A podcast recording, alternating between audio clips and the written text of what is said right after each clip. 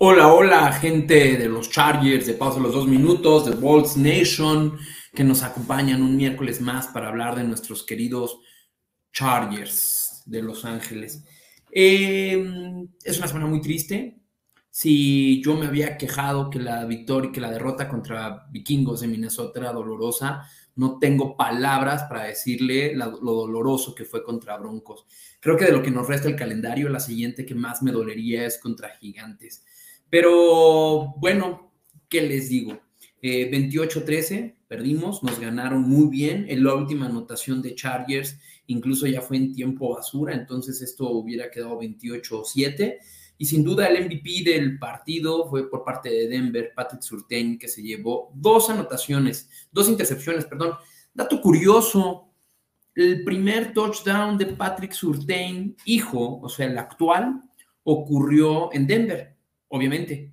El primer touchdown del papá, que jugaba en otros equipos, en ese entonces con Miami, me parece, su primer touchdown también fue en Denver. Eh, aquí es la imagen del Pick Six, precisamente de Patrick Surtain y Herbert tratando de perseguirlo, pero pues creo que fue mejor en ese entonces que lo dejara anotar para no perder tanto tiempo. ¿Qué les puedo decir de este partido? Realmente fue muy frustrante ver cómo nuestra línea ofensiva fue diezmada. La ganó la línea defensiva de Chargers. Y veníamos presumiendo de una buena línea. Esto es culpa de ese 68, precisamente. Más que nada. Nuestra línea estuvo ah, lesionada por COVID o simplemente lesión. Y tuvieron que usar a reemplazos, a backups, gente firmada del Practice Squad, que Mele, el 68, entre, que le mete, perdón, entre ellos, em, nos fue muy mal. Esto demuestra lo delgado que es el, roster de los Chargers. Tenemos muy buenos titulares, pero no tenemos nada de profundidad. Y una lesión nos cambia no nada más el partido, nos cambia toda la temporada. Y ahorita les voy a ir contando más. Vean cómo estuvo el partido de los Chargers resumido. Cero first downs, cero primeras y dieces en el primer cuarto. En el segundo cuarto interceptan y recuperan el momento, pero no pasó nada más.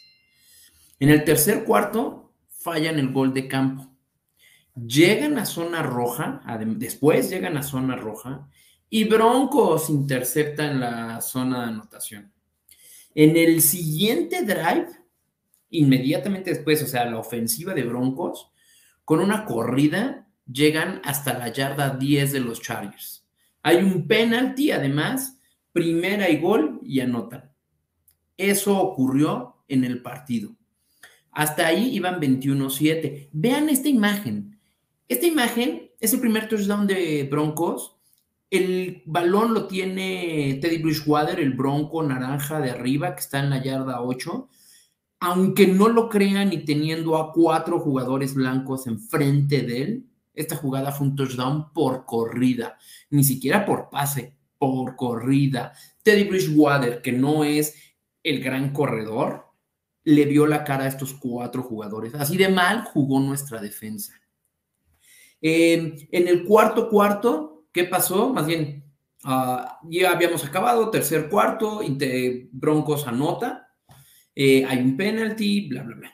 En el siguiente drive de Chargers, Surtain es cuando nos intercepta es el pick six y ahí nos quedamos 28-7. Ahí fue el, se acabó el partido.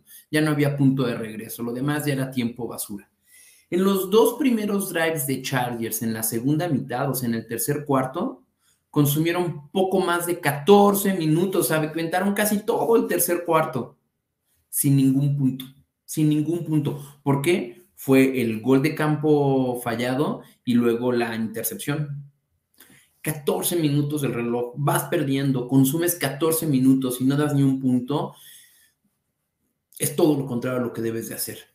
¿Qué fue lo malo? Los puntos más eh, finos para lo malo.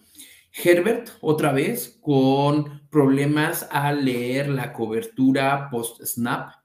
Big Fangio, como les comentaba, más bien Staley, como les comentaba, Staley viene de la escuela de Big Fangio. Big Fangio sabe jugar muy bien a la defensa, le complicó la existencia a Herbert, sabe que se le complica leer a la defensa después del post-snap. Tenía muchas como dicen, defensas disfrazadas, posiciones, alineaciones disfrazadas que le complicó la vida y aventó el balón muy fuerte, muy atrás, muy fuera de precisión, no tuvo sus mejores tiros.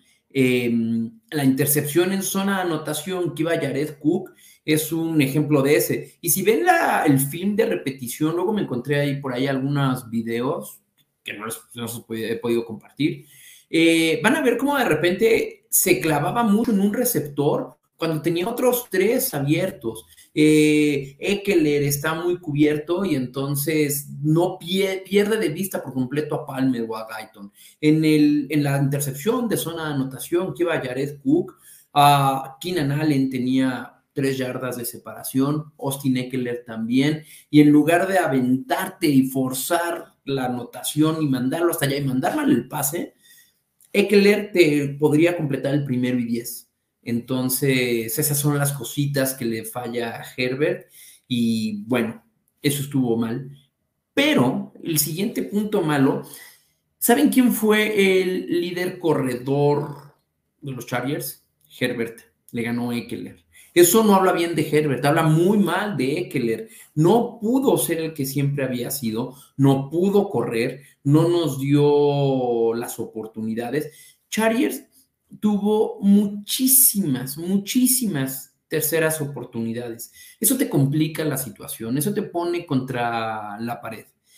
Y el promedio de yardas en estas terceras oportunidades era siete por avanzar. Tercera y siete. Eso es demasiado, eso es mucha presión para el coreback. Y si lo presionas más, para, un, para una línea ofensiva que no estaba dando su mejor rendimiento, tercera y siete obviamente te va a complicar que conviertas primer y dieces y no vas a avanzar el balón. Lo que me, no me preocupa, lo que me desagrada de esta defensa, comparémosla con el año pasado. Sí, sí, sí, otro coaching staff y otro y todo mundo decimos que es una mejor defensa. ¿Cuál es la diferencia entre esta defensa y el año pasado? Este año tenemos a Derwin James y a Drew Tranquil sanos. Ahí los vemos. Este año sí están jugando, no como el año pasado. A Nasir Adderley y Kaisir White sí jugaron el año pasado, pero jugaron muy poco. Este año, además de que están jugando mucho más, están jugando mucho mejor. Asante Samuel es mejor que Casey Hayward.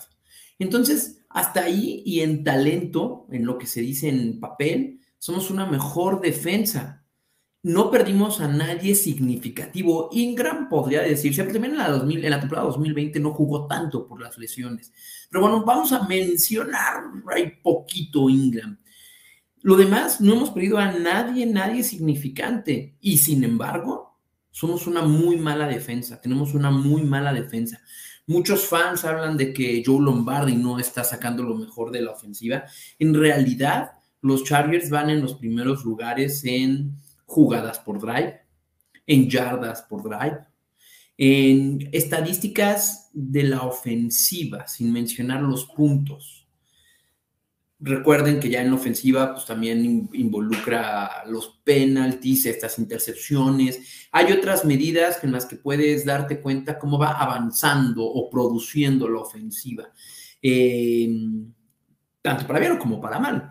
La ofensiva ha funcionado, está en los mejores lugares de la liga, pero nuestra defensiva es de las peores de la liga y nuestros equipos especiales no nos ayudan en absolutamente nada. No tenemos turnovers en la defensa, no hay intercepciones, no hay fumbles que recuperar, no hay regresos de patada impresionantes. Nuestro, nuestro punter, nuestro despejador, no los encasilla dentro de las primeras cinco yardas. Al contrario, nosotros siempre, una vez cada una vez al partido al menos, tenemos que empezar dentro de la yarda 5. ¿Cuántas veces han visto eso del otro equipo? Equipos especiales y defensa no están ayudando a nadie. Y siendo un poquito más críticos, ¿a quién tenemos en la ofensiva? Herbert, Allen, Razón Slater con Corey Linsley y Eckler. Cinco jugadores. Mike Williams ya no. Las alas cerradas tampoco. El lado derecho de la, de la línea tampoco. Eh, nuestro guardia izquierdo está lesionado. No hay corredores suplentes. No hay receptores suplentes. Entonces, así que digan, nuestra ofensiva está cargada de talento, sí para los titulares, no para todo lo demás. Eh, ¿Qué pasó con nuestra línea ofensiva? Que fue un gran problema. Tuvimos nada más dos titulares, Rashon Slater y Corey Linsley. Son los únicos dos que jugaron este partido. Los demás, bueno, ya sabíamos que en el lado derecho, Abushi, que está fuera toda la temporada, Bulaga, que no ha regresado, y Matt Failer, que estuvo lastimado. Por Matt Failer entró Senio que le mete, que fue obviamente el peor del grupo. Permitió seis presiones y el otro backup fue Michael Scofield y Storm Norton. Storm Norton lo hemos visto un poco más, eh, pero siguen sin dar el ancho. Cada uno permitió entre cinco y tres presiones cada uno. En total, Justin Herbert fue presionado 19 veces. Eso es muchísimo para un coreback. Qué bueno que se está moviendo y corriendo más. Si no, esto hubiera sido un peor marcador para nosotros. Cuando está en presión, Herbert, es cuando más se le complica la, lectura y cuando la ofensiva funciona menos bien. Em, defender la corrida, esto se, se, debe principalmente a la decisión de personal. En lugar de irnos con los defensivos, con la línea defensiva interior sobre todo, que nos ayudó el partido pasado, Braydan Feoco y Joe Gassiano, ¿qué decidieron hacer? Usar a Jerry Tillery. Jerry Tillery jugó el 89% de los snaps eh, de la línea interior defensiva y Feoco y Gassiano muy poco, 24 y 11. Tillery le fue horrible, no detuvo nada. Eh, Denver corrió 147 yardas en 33 acarreos. Eso es 4.5 yardas por acarreo. No se dice nada. Nuestro mayor, nuestro mayor problema fueron estos dos jugadores. Ahorita producción se los va a poner. Ya les mencioné a uno. Asinio que le mete. 68, guardia. Y nuestro corner backup, a falta de Asante Samuel, eh, Tevon Campbell, ya se los había mencionado. No, estos no son, esto es Nasira Deli, ellos meros que le mete y Tevon Campbell. Ellos dos fueron la... ¿Qué les puedo decir? No les puedo, no podemos echar la culpa a dos jugadores por todo el partido, pero con estos dos jugadores en el campo no podemos hacer nada. Ahorita les van a pasar un video muy importante de Tevon Campbell. Es el 20. Eh, a pesar, además de que permitió muchos pases completos, muchas yardas, no defiende, no taclea bien, vean este video de la corrida que Denver tuvo en el tercer cuarto, me parece, en la que les digo que corrieron eh, hasta la yarda 10. Ahorita que nos lo pongan, lo vamos a ver. Eh, hasta ahí todo bien, el 20 no sale, manda el pase a la izquierda, ahí va el 20, ahí taclea, en la yarda 50 se le va. Desde la yarda 50 lo van a taclear Nasir Adderley, el safety, hasta la 10. 40 yardas que permitió en esa jugada la defensa de Chargers porque Devon Campbell, que tenía la lectura, que hizo todo bien, excepto la tacleada. Es como si uno de nosotros fuéramos a jugar fútbol americano en la NFL. Obviamente no vamos a taclear al corredor. Lo mismo este jugador profesional nos está estorbando horrible. Ya sabíamos desde hace unas semanas, ya se los había dicho, ahí está el pan y cualquier coreback le va a lanzar al receptor que tenga Tevon Campbell y va a convertir lo que necesite. Cuando necesites convertir un tercera y quince, Tevon Campbell. Cuando se te esté acabando el reloj y necesites el touchdown contra Tevon Campbell. Esto es lo que nos está permitiendo este jugador. Y Simio que le mete nuestro guardia derecho, ¿qué les digo? ¿Qué les digo? De lo peorcito, tantas presiones, no es posible que podamos hacer eso, 19 presiones a Herbert. Encontré una gráfica, se las quiero poner ya para terminar el trago amargo de los Chargers. Los Chargers están hasta abajo en esta gráfica. Se las voy a traducir un poco porque además quizá por el tamaño no lo pueden ver. Esto quiere decir la probabilidad en colores, van a ver la probabilidad que el equipo contrario tiene de convertir para primera y 10 o touchdown contra esta defensa. Los Chargers son el último equipo. Es decir, En el 77% de las ocasiones le van a cruzar las cadenas o la, el gol, o la zona de gol a los Chargers. Y además, un 6%, nada más que es la barrita roja, apenas un 6% de algún turnover, de alguna entrega de balón. La del medio, es, el gris, es el 8% de que van a convertir un gol de campo, eso es más circunstancial, y que van a despejar el 9%. Estos son los números de la ofensiva contra la defensiva de Chargers. El primer lugar para ponerlo en contraste es la defensiva de Buffalo, que en el 66% de ocasiones permite este primer y 10, esta conversión, contra el 77% de Chargers. Tenemos una peor defensa que Jets, que Atlanta, que Kansas, que tanto se estaba criticando a Kansas. Pues bueno, no tenemos una ofensiva tan poderosa como la de Kansas, pocos equipos la tienen, y si nuestra defensiva no nos ayuda, ¿qué les digo? Nunca vamos a avanzar. Vean, por favor, dónde están nuestros otros rivales divisionales con quienes estamos eh, peleando la entrada a playoffs. Raiders es el número 21 y Broncos el número 9. Estamos en el fondo de fondos. Si nuestra defensa no mejora un poquito, no vamos a llegar a ningún lado. Y todo esto, como les dije, pone en evidencia lo débil que es el roster. Este partido muestra que la falta, el problema fue el personal utilizado. Y no me refiero a utilizado en un sentido en el que el coach o el, el staff de coacheo haya decidido mandar una jugada de pase utilizando a alguien que no reciba pases bien. Digo, quiero, quiero decir en el otra la cerrada Makiti, en Palmer, en Guyton y en Joshua Jackson. No, no son esas malas decisiones. Cuando hablo de problemas de personal, me refiero a esta profundidad. ¿Cómo voy a correr por el lado derecho si está Siño que le mete protegiendo? Pues no, pues no, que le mete, le mete todo. Entonces, a eso me refiero. Oye, eh, Austin Eckler jugó, está jugando bien, mal, no importa, vamos a cambiar el ritmo. No es que no tengo con quién. Oigan, necesitamos avanzar por aire porque vamos 14 puntos abajo y poco tiempo. El mejor corner está cubriendo a Keenan Allen y no en todas le puedo mandar el balón. El segundo mejor corner está recibiendo, está cubriendo a Mike Williams y la línea ofensiva no me da tiempo para que Mike Williams se me pele 20 yardas. Y si se me pela 20 yardas, tampoco estoy seguro si vaya a atrapar el balón.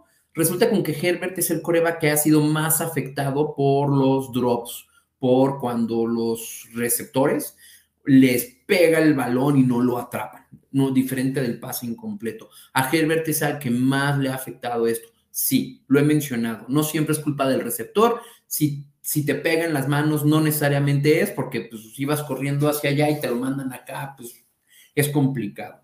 Pero como él lo dijo Keenan Allen en la conferencia hace unas horas, que la gente se está preguntando esto, oye, es cierto que Herbert manda muy fuerte el balón y por eso ustedes no lo están atrapando. ¿Y saben cuál fue la respuesta de Keenan Allen? Eres un receptor de la NFL, tu trabajo es, es atrapar los balones. Manden el balón, manden el balón. Ya quisiera yo que me manden más el balón. No lo quieres atrapar tú, lo quiero atrapar yo. Y sí, es cierto el trabajo de un receptor es atraparlo. Y bueno, del corredor que atrapa, me refiero también a Eckler, o del ala cerrada. Me refiero a estos atrapabalones. Es cierto que, Justin Herbert les ha complicado algunos pases, pero no pueden estar soltando tantos. Austin Eckler es el tercer jugador de toda la liga, de toda la liga, con más fallas en cuanto a pases soltados. No me refiero a pases soltados, al número de pases soltados que está en el top 5, me refiero en cuanto a cuánto pierde el equipo por los pases soltados de Eckler. En este partido nos costó no nada más una intercepción, una anotación que fue el pick six de Surtain y el cambio de momentum. Ahí se acabó el partido para nosotros y nos dimos cuenta que no íbamos a poder continuar. A eso me refiero con la producción o lo que pierdes, no nada más el balón, pierdes momentum, marcador, ya saben. Afortunadamente, afortunadamente y a medias, los penaltis no nos fallaron en este partido como en otras ocasiones. Digo, Denver llegó a la yarda 10 corriendo, una, un, un penalti contra nosotros y lo puso 5 yardas adelante, pero pues da lo mismo, ya estabas en primera y diez, no en primera y cinco. Entonces, esa no afectó tanto como en otras ocasiones que nos han echado para atrás eh, anotaciones. Pero bueno, eso fue todo para esta semana respecto a los Broncos de Denver. La siguiente semana vamos este domingo contra los Bengalís, eh, un partido del Morbo, porque es Joe Burrow contra Herbert, los dos del, del draft del año pasado. Vamos afortunadamente ganando la serie 21-14 y ganamos los últimos dos. Claro, en el 2020, cuando Bengalís no era tan buen equipo como ahorita. Este año la prensa los ha comparado mucho a estos equipos, precisamente por los corebacks de segundo año, porque están aumentando su calidad, porque se están pintando como playoff contenders, ya no están al final de su división como el año pasado. Entonces, y siempre van a comparar a Justin Herbert, a Joe Burrow y a Tua. Eh, en especial a Herbert y a Burrow por ser los que más jugaron y los que han sido los demostrados ser los líderes de la franquicia de sus respectivos equipos. Eh, Bengalís en esta ocasión es favorito por 3.5 puntos, mucho debido a que ellos ganaron muy bien contra Pittsburgh y nosotros perdimos muy mal contra Denver. Eh, espero realmente lo ganemos. Estos son partidos les repito, como todos los pasados, son partidos importantes para playoffs porque son de conferencia y quieres ganar este desempate. A pesar de la pérdida, nosotros ahorita estamos todavía como el séptimo sembrado precisamente por el desempate. Entonces, viene mucho por ahí y tenemos que ganar este partido. Hoy veo que hay varios comentarios, entonces, Lalo, Top, muchas gracias, mi Lalo, gracias por todo el apoyo de Balls Nation. Pablo, le cuesta trabajo a Justin Herbert este, este tipo de partidos. Claro, cuando se enfrentan a una mente defensiva como Big Fangio, eh, le complica mucho, mucho el partido. Vean durante la temporada cómo le ha ido a Herbert contra muy buenas defensas y es cuando más le batalla. Y no me refiero en el sentido muy práctico de cuando te enfrentas a una muy buena defensa, te es más difícil. Pues sí, claro, obvio. Me refiero a cuando te enfrentas, cuando Justin Herbert en especial se enfrenta a una defensiva un poco más sofisticada, como Big Fan Joe en Broncos, que disfraza las coberturas, que, que disfraza las alineaciones, no como otras que simplemente son muy buenas por el talento que tienen. Tony, extrañamos a los guardias titulares. ¿Ya vieron la importancia de un guardia? No, nada más, eh, mucho se habla del centro y del tackle, pero los guardias son bien importantes. Eh, yo creo que Matt Failer regresa y regresa pronto. Bulaga ya es un caso perdido, ya de qué sirve que regrese ahorita. Eh, pero sí, necesitamos atender el lado derecho de la línea. Contra Bengals va a ser el juego de los dos corebacks de la liga en su segundo año, y es Burrow contra Herbert. Los fans Bengals dicen que si Joe Burrow hubiese ganado el ofensivo del año, si no se hubiera lesionado. Yo voy por los números, y lo que sí es cierto es que llegó el momento de ganar el enfrentamiento del domingo. Lalo, qué buena observación, y es una teoría que nos podríamos aventar un gran debate que hubiera sido de Burrow si hubiera sido lesionado. Yo creo que Herbert llevaba un poco la ventaja por el equipo en el que terminó. Chargers terminó mejor que tenía mejor equipo e iba en mejor ritmo que Bengalís y creo que creo que un poco más la ventaja de Herbert. Eso sí, Burrow se ve impresionante. Veanlo jugar, parece que lleva cinco años en la liga jugando. Muy, muy, muy buen jugador. Hay otro, eh, ahí está. Ya no hay mucho margen, pero viendo la foto de hoy para playoffs, todos vamos irregulares o peleando, depende cómo lo veamos. Es súper, súper delgada la línea entre quedarte, no como, como ganar la división o quedarte fuera. Estamos a, a un partido de Kansas, Denver está a partido y medio, y así se la van a llevar. Es la única, bueno, en esta división los cuatro tenemos récord eh, ganador, tres estamos empatados con el mismo, con los mismos números. Entonces, si es muy, muy delgado, cualquiera puede fallar y el problema, no estoy viendo que fallen los demás. Quiero que Kansas pierda un partido, así como Buffalo lo perdió. Entonces, ni hablar. Y ahorita, siendo el séptimo sembrado, vamos contra el segundo lugar. Miren, ahí está, producción está poniendo los récords. 6-5, todos con récord ganador y tres empatados. en verdad cualquier cosita y te vas hasta abajo. Recuerden, Chargers estuvo ganando la división. Chargers estuvo en un momento ganando la conferencia.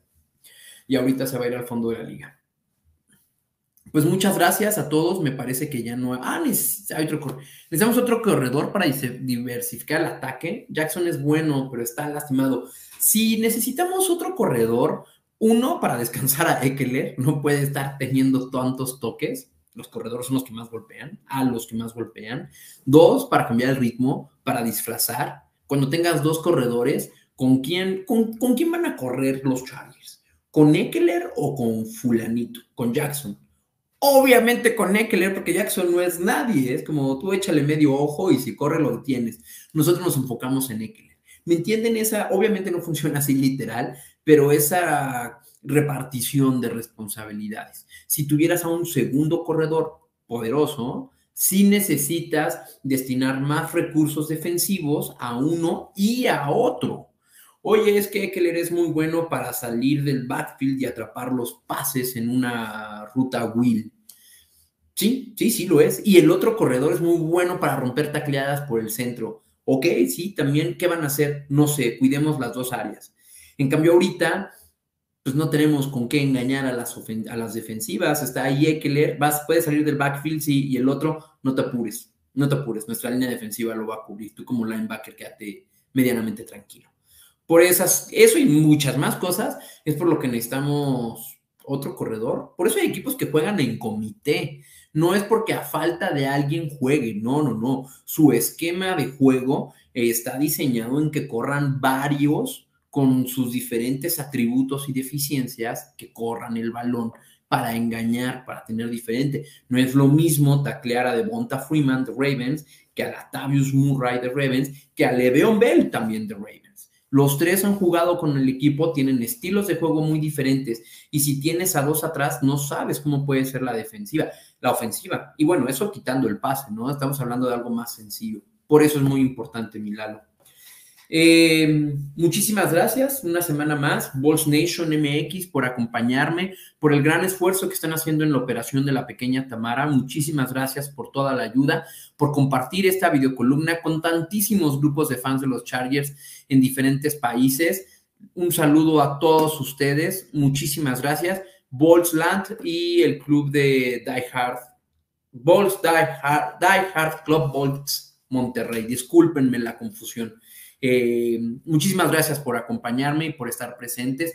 A pausa a los dos minutos por darnos un espacio más para hablar de estos queridos y poderosos rayos. Eh, recuerden suscribirse a nuestro canal de YouTube para estar al pendiente tanto de los videos que tenemos en la semana, paréntesis y comercial, los martes en la noche, cuarto y veinte fantástico, y el resto de videocolumnas de otros equipos que son bastante, bastante interesantes. Eh, les mando un saludo, muchísimas gracias por una semana más y nos vemos la siguiente semana. Esperemos hablando de una victoria de Charles sobre Bengalis. Adiós, voy top.